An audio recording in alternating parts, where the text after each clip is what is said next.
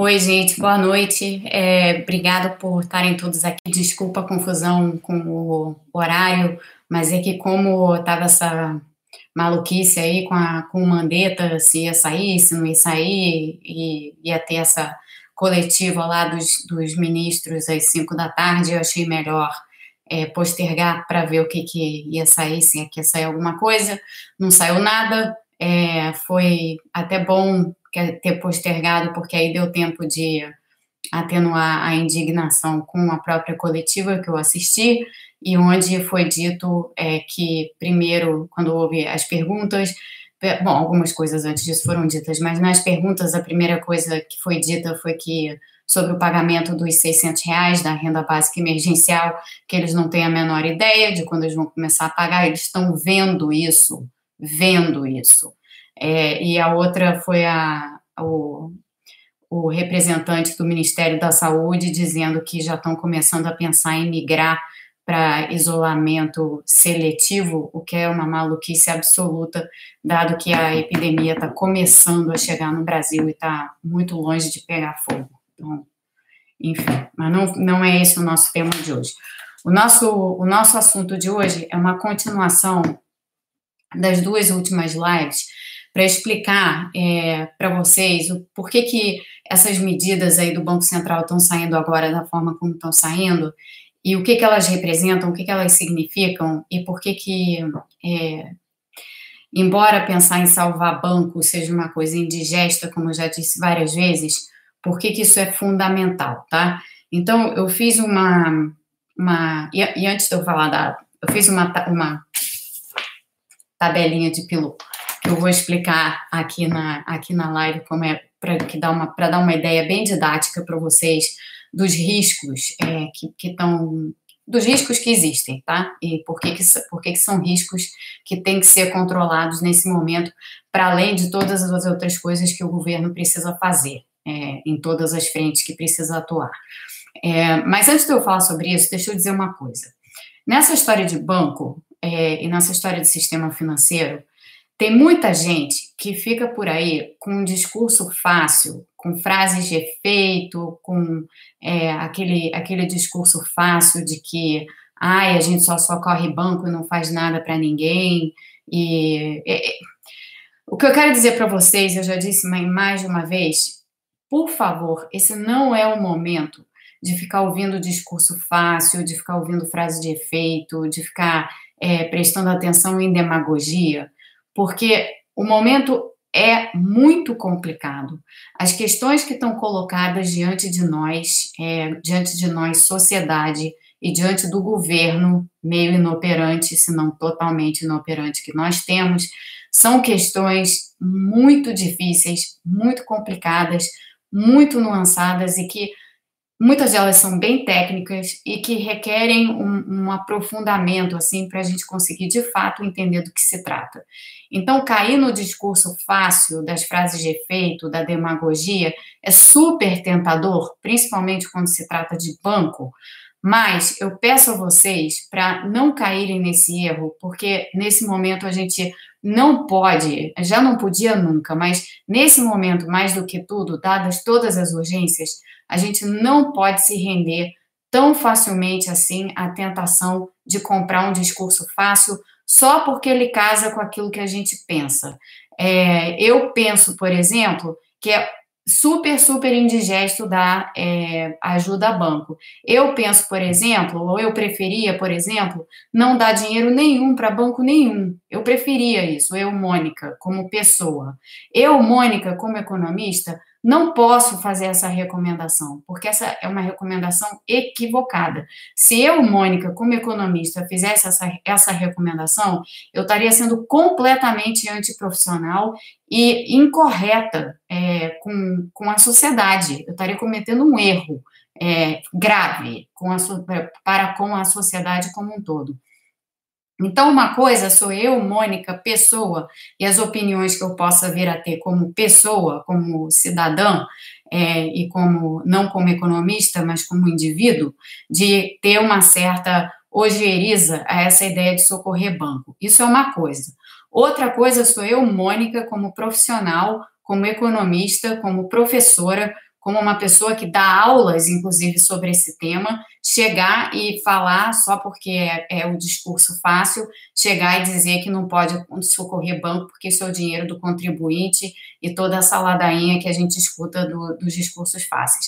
Eu não estaria sendo profissionalmente correta se eu fizesse isso. Então, há uma separação entre o que a gente pensa e o que pode ser o nosso instinto e o que é a realidade de fato e como que você é, deve entender a realidade e deve entender essa, essas, essas complexidades, essas complicações, essas nuances, é, muitas delas super técnicas, para não ficar no discurso fácil. A gente não precisa disso mais. Chega, chega. Tá, tá bom de, de, de informação ruim, tá bom de desinformação, tá legal de polarização. Chega disso daí, chega. Vamos tentar fazer a coisa com racionalidade e trazer as explicações racionais e, e, e que explicam tecnicamente os assuntos em profundidade. A coisa rasa de ficar falando obviedades, é, ela, ela pode fazer com que a gente, naquele momento, tenha um, um, sentimento bom, puxa, esse cara falou um negócio que eu penso, adorei, achei ótimo, mas isso não, não, não nos serve, não nos serve, principalmente no momento de aguda crise. Então, deixa eu explicar para vocês o que, é que está acontecendo no Brasil. Para início de conversa, como eu, como eu tenho dito nessas lives aqui, desde o princípio, o que está acontecendo em todo o mundo, e no Brasil em particular, é que houve uma parada súbita da economia por conta da epidemia. Isso a gente já sabe, já repetimos isso a exaustão, já estamos vivendo isso, eu estou vivendo isso aqui nos Estados Unidos, vocês estão vivendo isso aí no Brasil. Então, isso daí é, é, é digamos assim, ponto pacífico. A gente já sabe que essa é a situação atual. Mas o que, que acontece numa parada súbita? Uma porção de coisas. Inclusive, uma queda muito expressiva dos preços dos ativos. Que, que ativos? Títulos, títulos de dívida, debentures, títulos públicos, títulos privados, ações. A gente tem visto quedas expressivas da bolsa. É, todos esse, tudo que eu acabei de mencionar aqui são ativos. É, são ativos que estão na carteira de alguém. Na carteira de quem? Bom, na carteira de muitas vezes de bancos e de instituições financeiras. Então, deixa eu fazer uma primeira colocação aqui sobre o sistema brasileiro. O sistema financeiro brasileiro, ele é movido é, principalmente a bancos. Os bancos são os principais atores no sistema financeiro brasileiro. É claro que você tem outras coisas, você tem fundos, você tem, é, você tem gestoras, gestoras de patrimônio, gestoras de riqueza, você tem fundos de pensão, tem, enfim, tem uma porção de outras instituições financeiras não bancárias operando no sistema financeiro brasileiro. Mas o sistema financeiro é fundamentalmente é, baseado, o pilar fundamental do sistema financeiro brasileiro são os bancos. O que, que são os bancos? Os bancos são instituições que tomam depósitos da população e usam esses depósitos, uma parcela deles, para fazer uma porção de coisas, inclusive para emprestar para empresas e fazer operações de tesouraria, que são feitas às vezes de outra maneira, mas, enfim, diversas atividades que bancos têm, mas o principal é que no passivo dos bancos você tem essa coisa chamada depósitos, que são exatamente as nossas contas de poupança, as nossas contas correntes. É, isso daí é o que diferencia um banco de qualquer outra instituição financeira onde você não tenha depósitos à vista, depósitos que você pode sacar imediatamente é, no caixa eletrônico ou na boca do caixa lá do banco. Tá? Então, essa é uma primeira distinção fundamental. O Brasil não é único nessa história de ter os bancos como os principais pilares do mercado financeiro, não.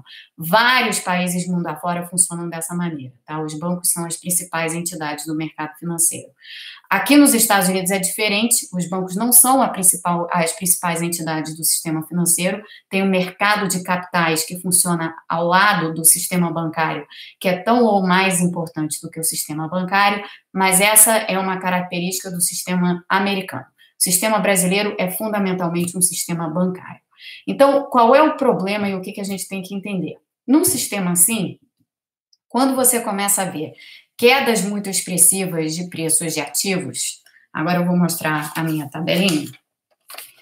No momento, olhem para o lado de cá, tá? Ignorem o lado, esse lado de cá por enquanto. Olhem só para cá.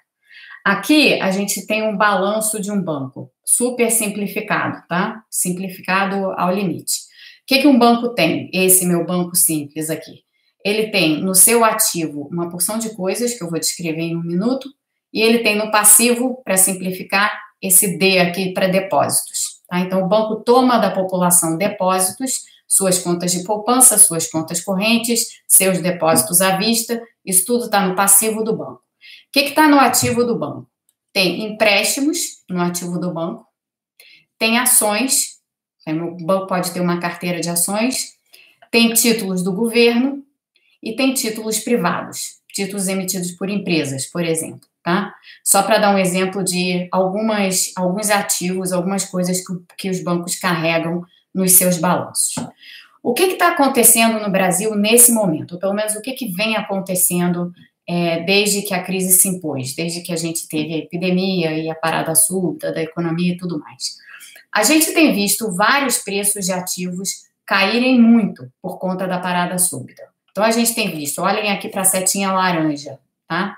Setinha laranja mostra queda nos títulos privados, que está atrelada, evidentemente, à queda nas ações na Bolsa, ou seja, as empresas, ao sofrerem a parada súbita, muitas delas estão com dificuldade de vender, muitas delas estão com dificuldade de caixa, muitas delas estão em dificuldades extremas, isso faz com que é, o preço das ações dessas empresas, se elas têm ação em bolsa, que esse preço dessas ações caia e que o preço dos títulos que elas emitem também caia. Então, cai o valor tanto desses títulos privados quanto das ações. Tá? É, cai de um modo generalizado para todo mundo? Cai, mas tem algumas empresas que vão ter ações e títulos privados caindo, cujos preços vão cair muito mais do que outras. Tá? Pensem agora que todos os bancos no sistema financeiro têm essa característica descrita aqui. Agora imagina um banco específico que por acaso tem uma determinada carteira de títulos privados e uma determinada carteira de ações, onde o preço desses títulos e dessas ações caiu muito mais do que o da carteira de um outro banco qualquer. Esse banco ele está no seguinte risco: se no ativo dele ele está vendo uma redução expressiva no preço dos ativos que ele carrega, no caso títulos, títulos privados e ações, por exemplo, para dar um exemplo, esse banco começa a ver uma queda no seu patrimônio líquido, SPL, que está aqui embaixo, tá? No limite, não é essa a situação que a gente tem no Brasil hoje. Insisto, não é, não é motivo para vocês saírem correndo nem nada e ficarem em pânico. Não é. Estou fazendo uma situação hipotética aqui, tá? Hipotética. No limite, se o preço desses ativos aqui no, no, no, na, no balanço dos bancos cai muito, e o patrimônio do líquido do banco cai demais, o banco, numa situação hipotética, pode não ser capaz de pagar de volta os seus depósitos. Então, ele pode não ser capaz de devolver para as pessoas, para a população, suas contas de poupança, suas contas correntes, seus depósitos à vista. Portanto, qualquer coisa que aconteça num balanço do banco é, na realidade, por mais que a gente não goste de banco, é, na realidade, fundamental, absolutamente fundamental e determinante para é, o que pode acontecer com a sua capacidade de pegar, de, de, de ter os seus depósitos intactos. É dizer, quando essa situação se torna muito aguda, há um risco de crise bancária. Tá? Isso é o que é uma crise bancária. A gente não está com essa situação no Brasil. A situação que a gente tem no Brasil hoje ela é, um, ela é uma, um passo, ou dois, ou três, na verdade, anteriores a essa situação de crise. O que, que a gente teve? A gente teve, sim, uma queda, de novo, as setinhas laranjas. A gente teve uma queda nos títulos privados, a gente teve uma queda muito expressiva nas ações. A Bolsa perdeu 1,5 trilhão até é, meados de março, mais ou menos, medida, a medida até meados de março, essa foi a perda em 2020, 1,5 trilhão. 1,5 trilhão é uma queda de mais de 30%, de cerca de 33% do valor médio das ações. Isso é muita coisa, tá? Sendo que tem bancos cujas perdas relacionadas ao que aconteceu com as ações e o que aconteceu com os títulos privados das empresas são muito maiores do que a de outros bancos.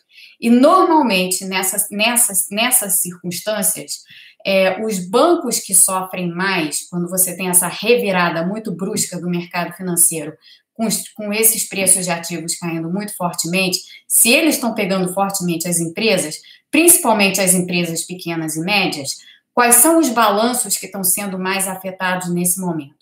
São os balanços justamente dos bancos pequenos e dos bancos médios, mais do que dos bancos grandes. Então, vamos pensar nos bancos pequenos e nos bancos médios. Os bancos pequenos e os bancos médios, para vocês irem vendo quantas nuances tem nessa história.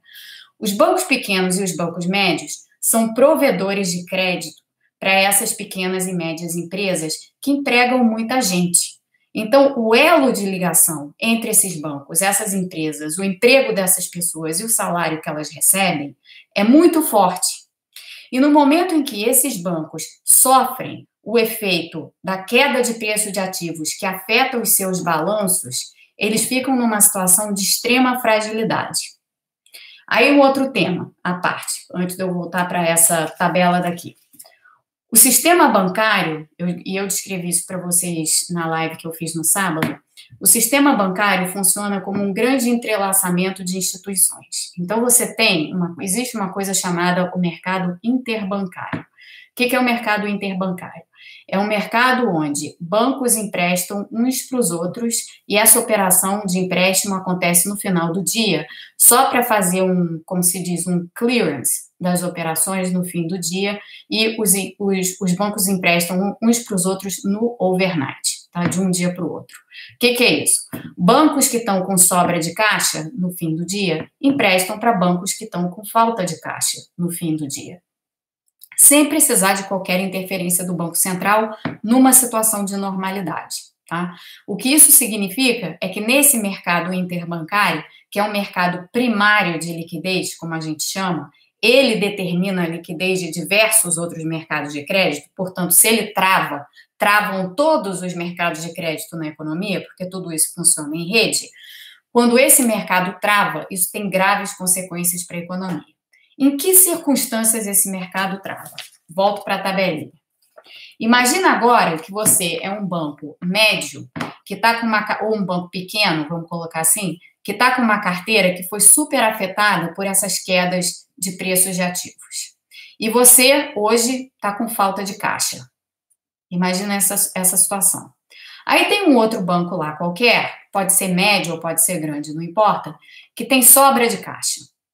Numa situação de normalidade, em que a gente não tivesse vendo essa queda acentuada nos preços dos ativos, esse banco médio ou esse banco grande com sobra de caixa emprestaria para esse banco pequeno com falta de caixa no fim do dia, sem problema, mercado, mercado funcionaria, vida que segue. Nas circunstâncias atuais, o que está acontecendo é que esses bancos menores, que estão sofrendo mais essa queda de preços de ativos, que estão sentados em cima desses ativos, não estão conseguindo tomar empréstimos dos bancos que têm sobra de caixa no mercado interbancário. Isso é o que a gente chama de empossamento de liquidez. Para quem já escutou esse termo, empossamento de liquidez significa que o dinheiro, a sobra de caixa dos bancos que não estão nessa situação, em vez dela ser emprestada, como ela seria normalmente no mercado interbancário, ela fica empossada no balanço desses bancos, porque existe o que a gente chama de risco de contraparte. O que é o risco de contraparte? É o banco que tem liquidez de sobra temer não receber é, um, o, o, o valor do empréstimo que ele faria para um banco nessa situação aqui, é, que sofreu a queda dos preços de ativos, e, portanto, ver nesse banco um banco que tem risco, que apresenta riscos para esses empréstimos overnight.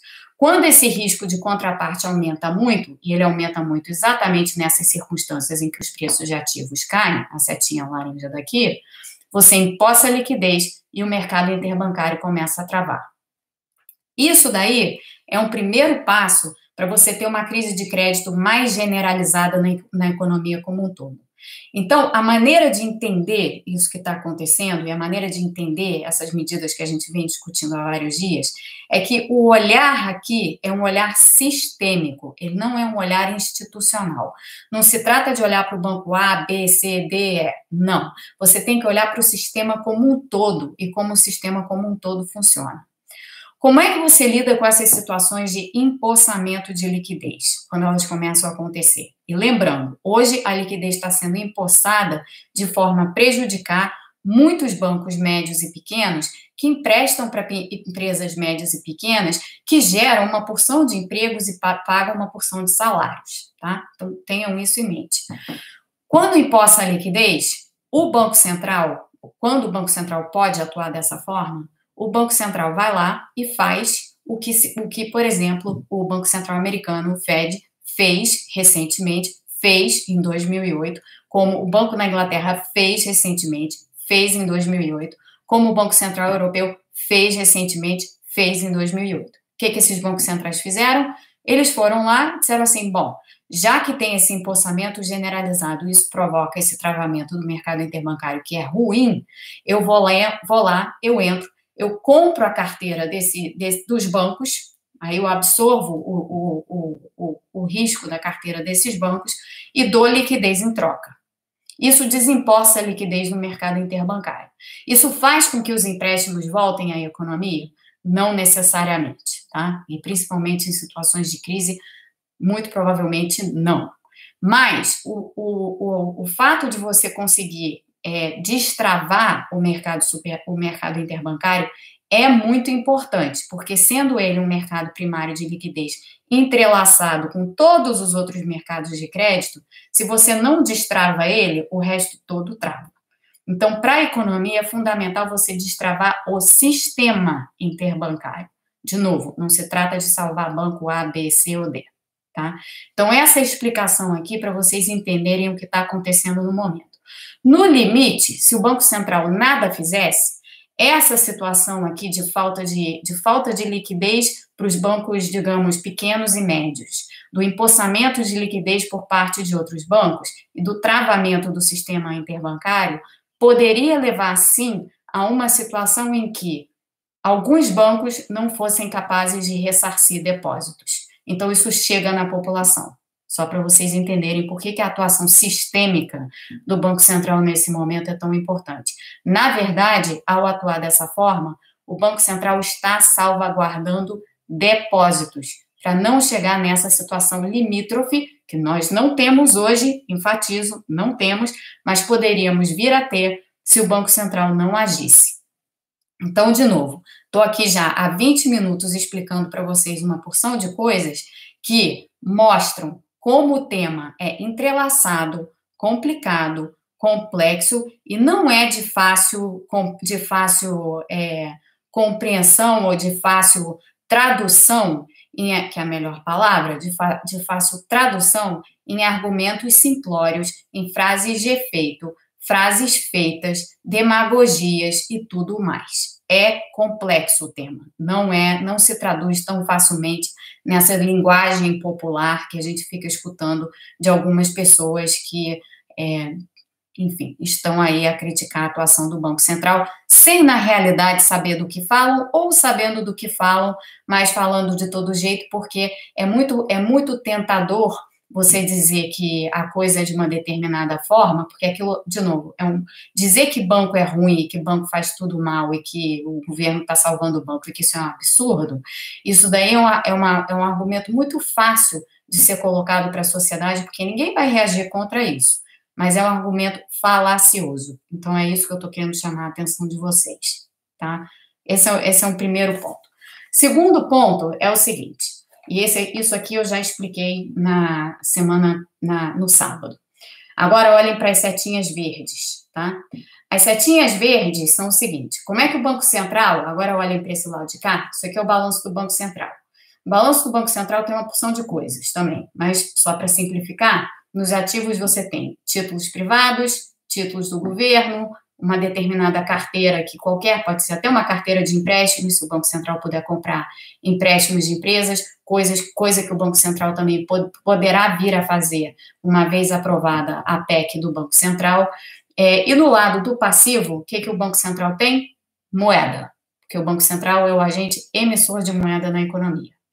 Como é que ficam ligados os balanços do banco ou dos bancos e do Banco Central quando tem uma operação de compra e venda de títulos, como a proposta na PEC, é, que a gente está descrevendo aqui? Nesse caso, o Banco Central vai lá, compra os títulos, agora é a setinha verde que vocês estão olhando, compra os títulos privados, compra os títulos públicos, pode eventualmente até comprar carteira de empréstimo, se for o caso, não está aqui nessa tabela, mas poderia. E aí, portanto, caem esses valores aqui no, no caem esses valores aqui no lado do ativo do banco, e no, na, na, no balanço do Banco Central, eles sobem na mesma proporção. Então, a setinha verde subindo na mesma proporção. Qual é a contrapartida disso daqui? A contrapartida disso daqui é emissão monetária, emissão, entre aspas.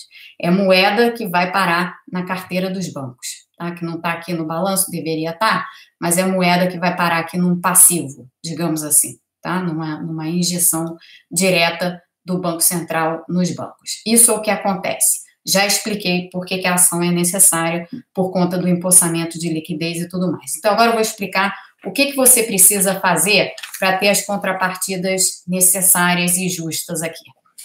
O Banco Central vai estar, tá, sim, comprando carteiras, é, algumas delas que vão estar com títulos com valor muito baixo. Tá? E ao comprar essas carteiras, o Banco Central estará, e eu não vou poupar palavras para dizer o que, ele tá, o que ele vai estar tá fazendo, porque é exatamente isso que eu vou descrever agora. Ele vai estar socializando riscos. É isso que acontece quando os bancos centrais atuam dessa forma. De novo, o Banco Central brasileiro, ao fazer isso, não terá sido nem o primeiro, nem o último a fazer. E para o resto de toda a vida não será nem o primeiro nem o último a fazer. Essas são as ações características de bancos centrais em momentos de crise. Nós é que não havíamos feito isso antes, porque o nosso arranjo institucional para o Banco Central é diferente de outros arranjos institucionais. Então, para dar o exemplo, o Fed aqui nos Estados Unidos pode fazer esse tipo de coisa livremente, porque o Fed tem independência, ou tem alguma independência.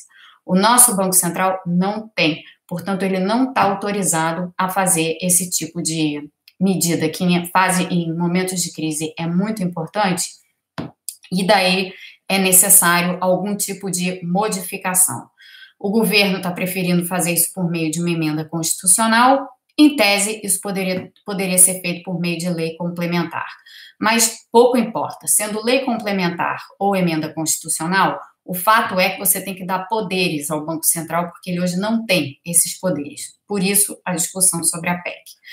É, o, a questão das contrapartidas é que é importante, porque, como eu dizia, a, ocorre naturalmente uma socialização de riscos. O Banco Central é um ente público, quando ele absorve carteiras privadas, que tem risco, o que ele está fazendo, na realidade, é absorvendo o risco que estava na carteira dos bancos. É por isso exatamente que você consegue destravar o mercado interbancário, porque você elimina o tal do risco de contraparte sobre o qual eu falava. Então, ao eliminar o risco de contraparte nas carteiras dos bancos, você destrava o mercado interbancário, destrava os demais de mercados de crédito que servem à economia e, portanto, as coisas voltam a funcionar numa semi-normalidade. No entanto, o Banco Central absorveu agora uma porção de riscos privados que passam a ser, em última instância, sim, riscos para o contribuinte. Tá? Aí entram todos os argumentos fáceis e toda a demagogia do mundo. Mas a gente, de novo, a gente não está fazendo demagogia aqui, a gente está fazendo uma explicação técnica. Mas é exatamente por esse, por essa fissura aqui que eu acabei de, que eu acabei de detalhar, da socialização dos riscos e de como isso, no fim das contas, pode tem, pode, não necessariamente acontece, mas pode bater no contribuinte, é, é isso aqui que gera o discurso fácil que a gente vê por aí. Então, vamos ver como é que a gente amarra, já que a medida é necessária, como eu expliquei para vocês, como é que você amarra para que você não tenha ou, ou você diminua consideravelmente o risco para o contribuinte, o risco para o tesouro, no fim das contas, tá? que, que você tem que fazer? Hoje, o Banco Central soltou uma resolução, a 4797, é, hoje ele fez isso, que prevê a suspensão de pagamentos de dividendos e a suspensão de pagamentos de bônus é, por um período, por um período, temporariamente. Ele não determinou que período, mas é pelo menos durante o período durante de, do período de calamidade. Essa resolução é suficiente para amarrar essa ponta aí da, do, dos bancos eventualmente não pegarem esse dinheiro que o Banco Central está dando para fazer coisas indevidas com ele? Não, não amarra. É, o que ela faz é impedir temporariamente apenas que o dinheiro público dado pelo Banco Central por meio dessas compras de carteira seja utilizado para pagar acionistas e, e, enfim, executivos via bônus, etc., é, nesse, nesse período imediato.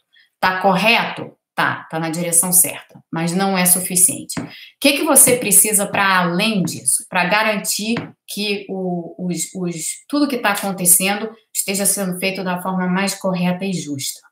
Que você precisa amarrar é o que já foi amarrado em diversos outros países e que normalmente é amarrado quando o Banco Central precisa dar esse tipo de assistência. Você, o Banco Central compra a carteira, o banco se compromete, ou se compromete não, o banco fica impedido, propriamente dito, impedido de pagar dividendos e de pagar bônus, mas não só isso, você precisa da terceira parte, e a terceira parte é a seguinte: quando a situação começa a se normalizar, ou seja, quando você tem a volta da crise, a saída, né, o momento de saída da crise, quando ela começa, quando a economia começa a voltar para os trilhos, nesse momento você não pode permitir que os bancos voltem imediatamente a pagar dividendos e a pagar bônus. Por quê? Porque o banco teve um recebeu um benefício na forma de dinheiro público do Banco Central. Então, o que, que você tem que fazer? Você tem que colocar lá uma amarra, uma medida, um adendo, na, que pode ser feito via PEC ou via lei complementar, melhor que se faça via lei complementar, é, mas pode ser feito na própria, na própria PEC como emenda, você bota uma amarra lá que simplesmente diz o seguinte: até que todo o dinheiro que foi dado ao banco A, B, C, D a ser listado, cada um vai receber um tanto nessa compra de carteiras, até que todo esse dinheiro tenha sido ressarcido aos cofres públicos, os bancos não podem pagar dividendos ou bônus. É dizer simplesmente o seguinte: é, isso é equivalente a dizer o seguinte: em vez de distribuir lucro para os acionistas, o banco vai ter que distribuir os seus lucros para o Banco Central e, no, em, último, em última análise, para o Tesouro, é, pelo período necessário até que todo o montante que a eles foi dado, ou a, uma, duas, três instituições, o que quer que tenha sido, até que todo aquele dinheiro que foi dado a essas instituições tenha retornado aos cofres públicos. É assim que você faz, é assim que você amarra a ponta para que você não tenha é, distribuições indevidas de dinheiro público para acionista de banco. É assim, não é difícil de fazer isso, não é uma coisa impossível, não é nem uma coisa que você possa dizer assim, ah, esse governo não vai nunca fazer isso. Não, esse governo vai fazer isso, vai ter que fazer, porque é dessa forma que você é, fecha todos os canais para que a, a, a, assistência financeira que você precisa dar aos bancos hoje, para não ter risco de crise bancária, para que o povo não fique sem depósito e tudo mais que eu venha falando aqui anteriormente, a contraparte disso é que na saída os bancos façam o ressarcimento correto do, do Banco Central, ou seja, em vez de distribuir lucro para acionista, na verdade vai redirecionar esse dinheiro para o Banco Central e para o Tesouro. É assim que é feito. Dá para fazer isso no Brasil é, facilmente. Tenho conversado com algumas pessoas no Congresso para que isso seja feito por meio de lei complementar, ou seja, o que for, mas isso tem que ser feito para amarrar bem essa ponta. Porque a, a resolução do Banco Central, ela não, não só ela não é suficiente, mas uma resolução do Banco Central, ela pode ser revogada a qualquer momento. Ela é um instrumento frágil. Então, a gente precisa de um instrumento mais, mais forte do que a resolução para não só ir além do que a resolução faz, mas para amarrar muito bem essa, essa, essa outra ponta. Tem uma terceira coisa que às vezes você precisa exigir dos bancos. É numa situação mais extrema essa, tá? Mas eu vou dar o exemplo do que aconteceu aqui nos Estados Unidos em 2008. Em 2008, como vocês sabem, teve uma super crise financeira e naquela crise financeira, alguns bancos precisaram receber socorro direto, senão eles iam à falência. Precisaram, eram bancos muito grandes para falir, precisaram receber socorro direto do Tesouro Americano. O Citibank, por exemplo, recebeu, se não me engano, uma quantia equivalente a mais ou menos 306 bilhões de dólares em socorro bancário. O que, que o, tesouro, o Tesouro Americano fez com o Citibank? O Tesouro deu esse dinheiro para o Citibank, mas em troca, o Citibank deu ações para o Tesouro. Ou seja, o Tesouro Americano virou um outro acionista do Citibank. Então, os acionistas que, que já existiam foram diluídos. O Tesouro Nacional, é, o Tesouro Americano, teve uma participação no Citibank de montante é, equiparável ou ajustado para aquele socorro que o, que o Tesouro havia dado ao Citibank. E aí, o que, que aconteceu?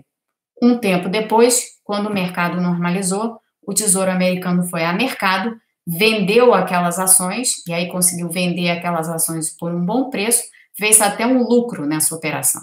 Então, nessa operação de socorro, estou é, falando do Citibank especificamente, mas outros bancos se beneficiaram disso à época, o, a atuação do Tesouro Americano ao dar dinheiro para esses bancos, mas exigir a contraparte da participação acionária, gerou lucro para o Tesouro no fim do dia, depois de passada a, a, a crise. Então, no nosso caso, a gente ainda não está contemplando esse tipo de medida, porque a gente não tem uma crise bancária instalada, mas se a gente chegar perto disso e o Banco Central, porventura, junto com o Tesouro, tiver que fazer uma operação de muito mais recursos, que tiver que destinar muito mais recursos para que o sistema não afunde, porque você tem uma instituição é, que talvez possa carregar todo o sistema junto, porque existe uma coisa chamada risco sistêmico, essas instituições estão todas muito entrelaçadas. Nessas circunstâncias, você poderia e deveria, não só poderia, deveria exigir, é, ter como contrapartida essa participação acionária do Tesouro é, no, no banco específico que recebe esse tipo de socorro. No momento, a gente não está falando disso, porque, de novo, a crise de 2008 foi uma crise bancária, financeira, e foi, foi necessário fazer uma porção de coisas que a gente não vai precisar fazer agora. Agora, o que a gente está fazendo são essas outras operações aqui para é, lidar com essa história do empossamento de liquidez e para permitir que os bancos médios e os bancos pequenos possam atuar da forma como vinham atuando, é, sem o travamento no mercado interbancário e tudo mais do que eu falava. Mas para isso você precisa ter essas contrapartidas que eu mencionei super bem amarradas. Bom, acabei falando um tempão, vou ver se tem perguntas.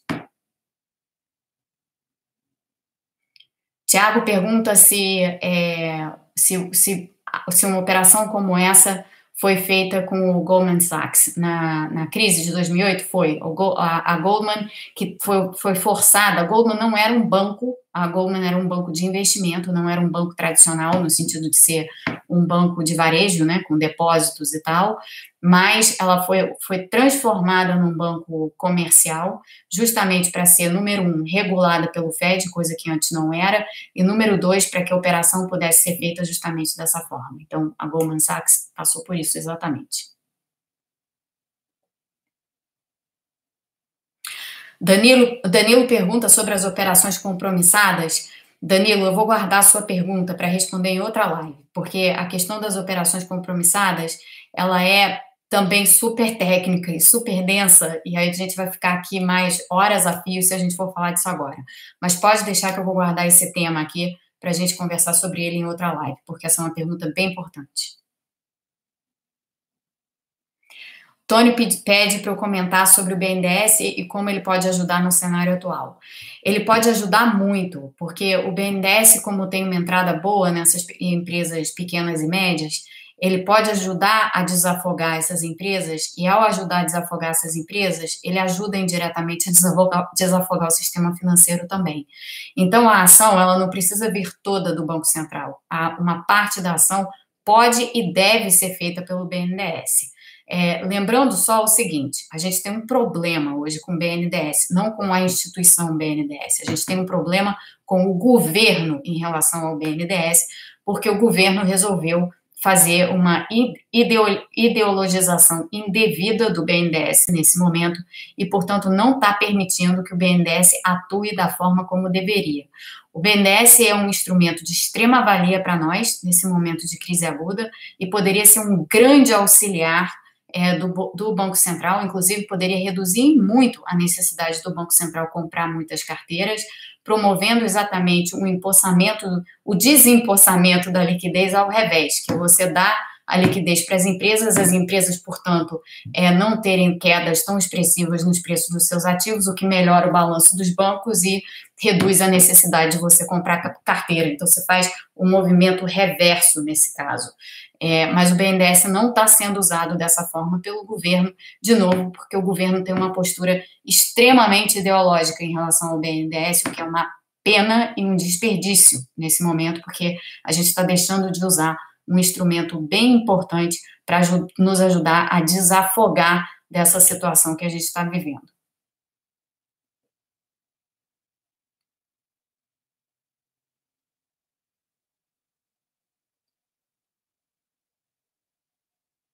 Tô passando rápido, desculpa, gente. Tem várias perguntas que eu começo a ler, mas elas somem da tela. Deixa eu ver aqui.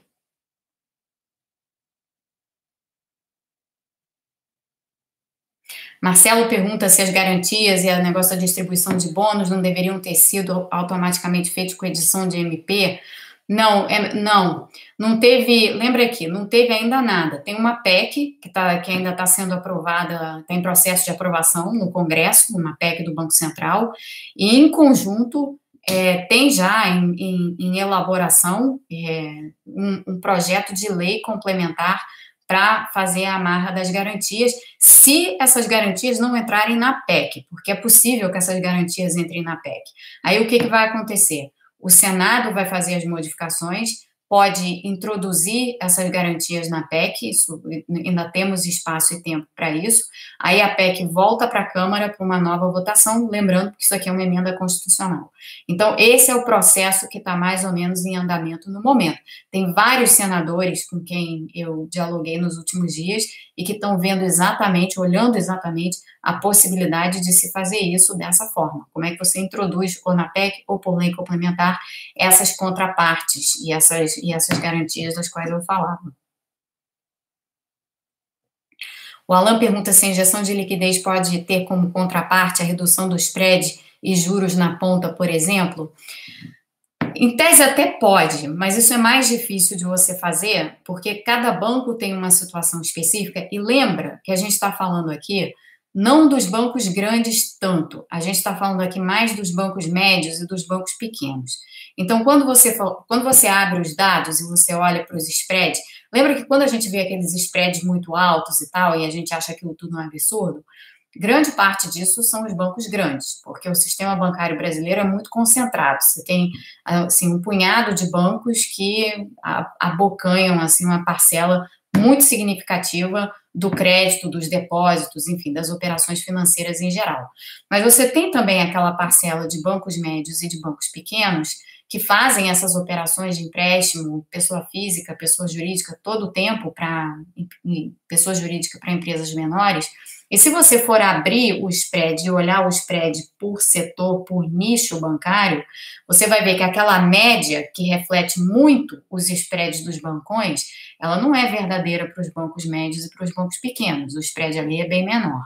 Então, como a preocupação nesse momento é, na verdade, com os bancos médios e os bancos pequenos, e aqui eu volto ao foco todo da medida em primeira mão. O foco é sistêmico, mas com um olhar em especial para o desafogamento dos bancos médios e dos bancos pequenos. Não cabe aqui nesse caso, como não são eles que são os, os principais vetores de spread elevado no Brasil, não cabe, no caso deles especificamente, pedir qualquer tipo de redução de spread. É melhor fazer a operação da forma como eu descrevi. Pericles pergunta se os bancos grandes estão sendo ajudados. No momento, é, o tipo de ajuda que está sendo dada pelo Banco Central, essa, essa, tudo isso que a gente está discutindo aqui, de compra de carteiras e tal, nada disso foi feito ainda, tá? Porque isso está tá, tá, tá, tá dentro do Congresso. O Banco Central não tem autorização para fazer isso nesse momento. O que o Banco Central tem autorização de fazer é, são determinados tipos de injeção de liquidez, e está fazendo isso no sistema inteiro. Então, está fazendo isso de uma forma que acaba, sim, afetando todos os bancos. Mas é um tipo de operação de liquidez mais tradicional, onde o Banco Central é, opera na, na contraparte de, de vendas de ativos em que já, ele já faz isso normalmente, de uma forma um pouco mais agressiva do que o normal. Ou então ele libera compulsórios, por exemplo, ou faz esse tipo de medida que hoje estão na alçada do Banco Central. A compra de carteiras não está na alçada do Banco Central hoje, por isso que ela está sendo discutida em PEC. Não precisaria ser em PEC, insisto, poderia perfeitamente ser como lei complementar. Até preferível que fosse por lei complementar. A Hélida Graziani e outras pessoas é, têm insistido muito nisso, inclusive porque, como todos nós sabemos, a nossa Constituição já é uma enorme coxa de retalhos, cheia de emendas para lá e para cá.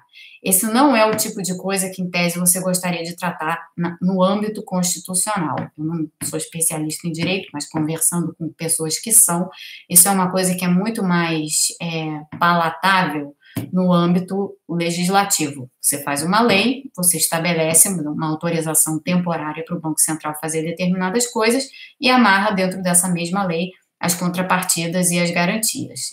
Essa seria a forma melhor de fazer, mas optou-se por fazer por PEC.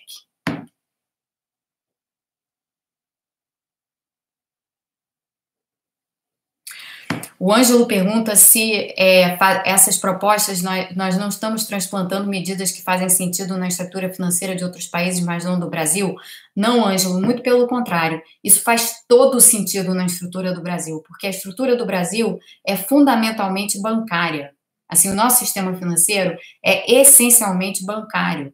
Portanto, o que a gente o que a gente precisa a todo custo evitar nesse momento, e de novo, eu digo vocês, trabalhando como não só uma pessoa que estuda esse assunto, mas que já já teve envolvida nesse assunto de outras maneiras, é, tudo que você precisa garantir nesse, nesse exato momento é uma estabilidade para o sistema financeiro, o não travamento do mercado interbancário e a saída de liquidez para os bancos pequenos e médios. Então, não, a gente não está transplantando coisa dos outros para nós mesmos. Sistemas bancários, eles têm lá suas diferenças em diferentes países, mas um sistema bancário, no, na, na, na real, é uma, é, eles são todos muito parecidos, assim, os bancos são, a natureza de um banco, ela é a mesma em qualquer país, o banco é uma entidade que toma depósitos da população e usa uma parte desses depósitos para emprestar, pensando na forma mais simplória sobre bancos que a gente pode ter. Em toda parte os bancos funcionam assim, porque o banco só é banco por isso. O banco só é banco porque ele toma um, depósito de curto prazo, pega um pedaço daqueles depósitos e empresta a longo prazo. Todo banco é banco porque ele age dessa forma. Portanto, é a mesma coisa aqui, é a mesma coisa em qualquer país que tenha banco. Como o nosso sistema financeiro é primordialmente bancário, no fim das contas, o que a gente está tá tentando fazer é zelar pelos depósitos. Na ponta é o que você está tentando fazer. Porque o que a instabilidade financeira causa é exatamente um risco de você não poder, você, Ângelo e outras pessoas que estão aqui assistindo, de vocês não conseguirem ir lá no banco sacar o seu depósito, sacar dinheiro da conta corrente. É disso que a gente está falando. Isso é verdade em qualquer país, não é? Não tem nada de especial no Brasil nesse sentido, não. Nem nada de especial em outros países que a gente está transplantando para o Brasil de maneira alguma. Isso é o sistema bancário como ele é. Ele é assim.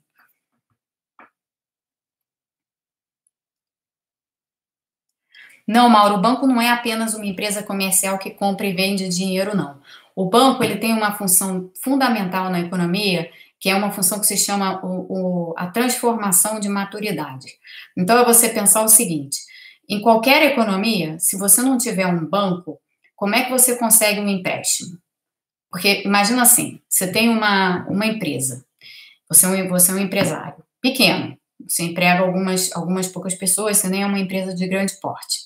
E você, para você poder tocar a sua empresa e tocar os seus projetos e tocar a sua produção, você, você tem um capital próprio lá qualquer que você pode usar, mas geralmente, é o caso de todas as empresas, você precisa complementar isso com um empréstimo bancar com um empréstimo, não vamos falar de banco no momento, para que você possa de fato produzir aquilo que você quer produzir. Imagina uma situação de uma economia sem banco. Numa economia sem banco, você precisaria chegar, você empresário, precisaria chegar em todas as pessoas, pessoas físicas, e pedir a cada uma dessas pessoas físicas para elas te emprestarem individualmente um dinheirinho e, garantir, e você aí garantiria um retorno para elas, é, para que você pudesse tocar a sua produção e o seu projeto. Isso não acontece. Tá? Isso é uma, uma situação fictícia. Por uma série de razões, isso não acontece. Então, o que, que o banco faz? O que, que é um banco? O que o banco faz é o seguinte: em vez, ele serve como intermediário. Em vez de você ter um empresário passando um bonezinho para as pessoas da economia, pedindo um dinheiro para ele poder produzir, o que você tem é o banco, que senta lá, toma os depósitos de todo mundo, intermedia essas transações e pega o volume necessário e repassa isso para o empresário. Então, o banco tem uma função de intermediação financeira e de transformação de maturidade, porque ele pega um depósito de curto prazo e transforma num empréstimo de longo prazo, fundamental para a economia funcionar. Isso é que a gente tem que entender. Gostando ou não de banqueiros, esqueçam os banqueiros. Pensem na função de um banco. A função do banco é essa. Ah, mas os bancos cobram taxas exorbitantes, os bancos fazem isso ou fazem aquilo? Fazem. Isso são distorções do sistema. Isso deveria ser corrigido? Deveria. Mas esse não, essa não é a discussão. A discussão é o que é um banco? Um banco é isso. Sem um banco, a economia não funciona porque você não tem esse, essa intermediação financeira necessária para fazer o repasse do, dos depositantes pequenos e diluídos e pulverizados depositantes para as empresas na ponta que necessitam daquele, daqueles recursos, sejam elas pequenas, médias, grandes, micro, o que quer que elas sejam. Elas nunca vão conseguir um, empréstimo direto da população, isso não é, não é realista. Então, o banco precisa existir, a gente tem que conviver com o banco. Não adianta a gente querer riscá-los do mapa. A gente não vai conseguir riscá-los do mapa, porque é, é desse modo que a economia funciona.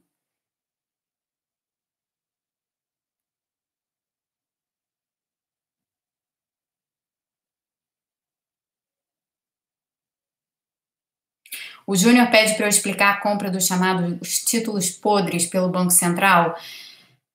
É, essa, esse é exatamente o tema dessa live. É, eu vou recomendar que você assista desde o princípio, porque eu expliquei isso em grande detalhe. Título podre virou um nome fácil, tá? É, de novo, é mais um desses termos assim que as pessoas ficam jogando e aí pega, porque né, o pessoal já, já, já acha logo que tem coisa sendo feita errada e, e sem entender direito o que está se passando. Então, não, te, não, é, não se trata de título podre. O que se trata é do seguinte, é do que eu estava explicando antes. Quando você tem uma crise com uma parada súbita da economia, como a gente teve agora, os preços dos ativos vão cair. Então, tem preço de título privado que vai cair, tem preço de ação que vai cair, e esses, e esses ativos, eles estão em algum balanço bancário, geralmente no balanço bancário de um banco pequeno ou de um banco médio. Então, quando esses preços caem, o balanço desse banco médio ou pequeno fica frágil.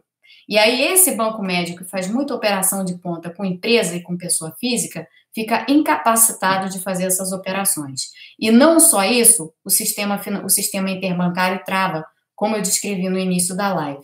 Então, eu peço a você para voltar no início da live para você entender o passo a passo do que eu expliquei aqui, porque falar que ah, o Banco Central está comprando título podre não pode fazer isso, não, não é isso. O, banco, o que o Banco Central vai comprar, porque ele não está comprando nada nesse momento, o que ele vai comprar são essas carteiras aqui fragilizadas por conta da parada súbita da economia que levou a uma queda generalizada de preços de ativos. É isso que ele vai comprar. E não são, ah, de novo, eu insisto, não são as carteiras dos bancões, são principalmente as carteiras dos banquinhos, tá? Dos que a gente nunca pensa. A gente sempre pensa nos. No, a gente sempre associa a ideia de banco, as ideias dos grandes bancos que têm enormes lucros. A gente nunca pensa no banquinho que está emprestando ali na ponta para uma porção de gente. Mas essas entidades existem e hoje são elas que estão mais sofrendo com a parada súbita. Por isso essa ação do Banco Central é importante. Então eu peço novamente, antes de eu encerrar a live de hoje, eu peço novamente a vocês, por favor, evitem os discursos fáceis, a demagogia, as frases de efeito, as frases soltas, porque elas desinformam sobre um tema muito complexo, sobre um tema cheio de nuances e sobre um tema que é importante para nós no combate nessa crise. Nessa crise, o que, que a gente quer, em última análise? A gente quer preservar todo mundo, mas a gente quer preservar, sobretudo, as pessoas e as empresas mais vulneráveis. Para isso, a gente precisa de uma série de ações. A gente já discutiu renda básica emergencial aqui, não está sendo pago esse benefício, que é um absurdo, mas pelo menos a lei já existe. Isso para sustentar pessoas diretamente. A gente já falou sobre o absurdo que é a MP 936, aqui prevê redução de salário dos trabalhadores. Eu já fiz uma live inteira explicando por que, que essa MP tem que ser devolvida. Ela não pode ficar da forma como ela está, porque ela prejudica os trabalhadores e ela vai acabar prejudicando as empresas também, e vai, sendo, vai ser um dano à economia. Da mesma forma que a gente defende essas ideias, a gente também precisa defender a ideia de que bancos, há bancos que precisam hoje de ajuda do Banco Central. E alguns desses bancos não são bancões, aliás, a maioria deles são banquinhos. Então, lembrem disso: a economia brasileira tem bancões e banquinhos. E quem está sofrendo hoje muito com a parada súbita da economia são os banquinhos. São eles que a gente precisa, precisa proteger. Portanto, essa medida do Banco Central, se corretamente amarrada, ela é importante. Ela é importante para todos e ela é importante para a economia de um modo geral. Então, vou, vou, vou, ter, vou encerrar fazendo o meu apelo final, que eu já, já fiz várias vezes, mas vou fazer de novo. É muito fácil se deixar levar pelo discurso que é completamente de, de, é, de, é de uma demagogia total, o discurso fácil de dizer que o Banco Central está socorrendo o banco com dinheiro dos pobres, isso é um absurdo. É muito fácil cair na tentação de aceitar isso. Se você se vê caindo na tentação de aceitar isso, para e pensa. E se você está aqui comigo nessa live de hoje e escutou até agora, porque a gente está falando aqui há uma hora, para e pensa se você vai aceitar esse discurso fácil e se você vai cair na tentação de aceitar esse discurso fácil, porque em economia as coisas não são tão fáceis assim, tem coisas que são complicadas. E se você aceita esse discurso fácil, no fim das contas você pode estar aceitando na realidade que aquele banquinho pequeno lá que faz um empréstimo para cooperativas, que faz um empréstimo para uma pequena empresa, para um pequeno dono de negócio, você está sacrificando esse banquinho. Isso é que esse discurso fácil ignora. Esse discurso fácil ignora que esse banquinho está sendo prejudicado e que, no fim das contas, ele vai prejudicar, ele vai, a, a repercussão do prejuízo a ele vai para a sociedade, volta para a sociedade. Então, por favor, não caiam no discurso fácil. Escutem essa live aqui quantas vezes for necessário. Eu faço, eu estou disposta a falar desse tema, a perder de vista. Faço 500 lives sobre isso, se for preciso, para evitar que a gente caia no discurso fácil. Como eu dizia no início, chega, chega da gente ficar nessa coisa de é, ficar ouve um lado, ouve o outro e não tem tempo para pensar e acaba indo com a, com, a, com a onda do momento. Chega disso. Essa crise é grave, o que está acontecendo no mundo é muito sério. A gente está vendo gente morrer, a gente está vendo gente adoecer e morrer, e, e as economias estão paralisando, e a gente está vendo pessoas sendo extremamente afetadas por isso. Os temas todos que interligam essas coisas são temas complicados e são, não são temas de fácil digestão ou fácil análise. Então, vamos fazer o seguinte: vamos usar essa oportunidade para dizer para todo mundo que vem com um discurso fácil, seja de direita ou seja de esquerda, olha, chega, a gente agora quer entender. Vamos usar esse, esse momento para falar isso para todos. Chega. Não quero mais ouvir discurso fácil de nenhum lado, nem da direita, nem da esquerda. Eu quero ouvir o que realmente acontece. É assim. Então, eu encerro com esse pedido aqui para vocês e volto amanhã, provavelmente no horário das 5 horas, é, que é o, o, horário normal dessa live, que não está seguindo horários, horários normais ultimamente. Vou fazer o aviso pelo Twitter, como eu faço todos os dias. É, boa noite para vocês. Espero que continuem aí segurando a barra. Não está fácil, está complicado, como a gente viu pelos acontecimentos do dia de hoje. Mas, enfim, é, muito obrigada por estar aqui comigo e a gente volta com certeza amanhã para dar todas as explicações que vocês que vocês quiserem. De novo, explicação. Que a gente precisa nesse momento é de entendimento de explicação. O resto é, é barulho, ruído, e a gente não precisa de mais barulho e ruído do que a gente já tem. É, boa noite e a, até breve.